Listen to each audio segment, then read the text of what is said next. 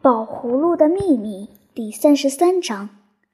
我刚去交卷的时候，我们教室里就出了一件奇事：苏明凤的试卷已经打好了，可是忽然一下子不见了，谁都觉得古怪。可就在这个时候，刘先生偶然一下子瞥见了我刚才去交的试卷，他吃了一惊，说：“也奇怪，我卷子上写的一点也不像我的字。”倒很像是苏明凤的字。刘先生再仔细看看，其实根本用不着那么仔细，一眼就可以辨别出来。同志们，你们没瞧见过苏明凤的字吧？唉，苏明凤这个人真是，真猜不透他那笔字到底是怎么写出来的，那么怪头怪脑。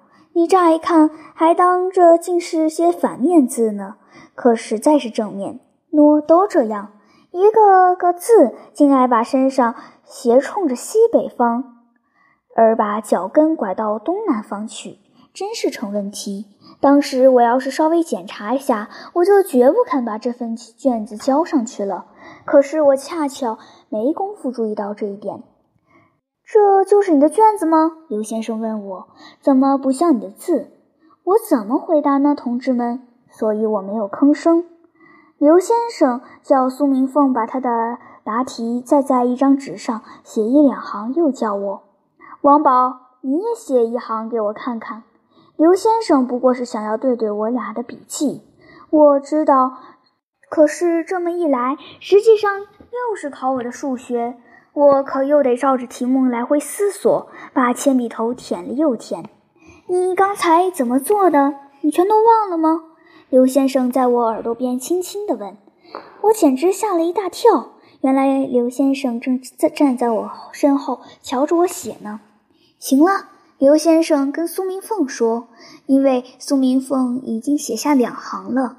这时候，大部分同学都交了卷，他们虽然已经走出了教室，可都不去玩他们的，倒爱五个一堆，七个一群的嘀咕着，往窗子里面望着。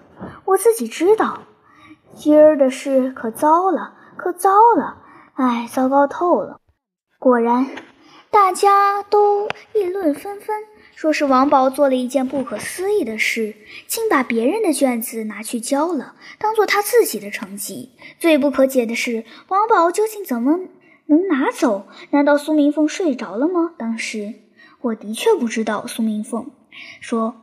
我刚写好，刚要写上名字，可忽然，这可真古怪。问问王宝，什么？问我？那我可怎么知道？还有一点想不通，王宝怎么那么大胆又那么傻，拿了别人的卷子冒充是自己的？难道谁还看不出来吗？王宝当时是怎么个想法？什么？我当时是怎么个想法？那我可怎么知道？连刘先生也闹不明白，他只是找到我，王宝。我希望你能把这件事解释清楚，刘先生。我叫我我怎么了，王宝？这这我不会，刘先生。这件事太古怪了，我的确很古怪，所以更希望你能跟我说明一下。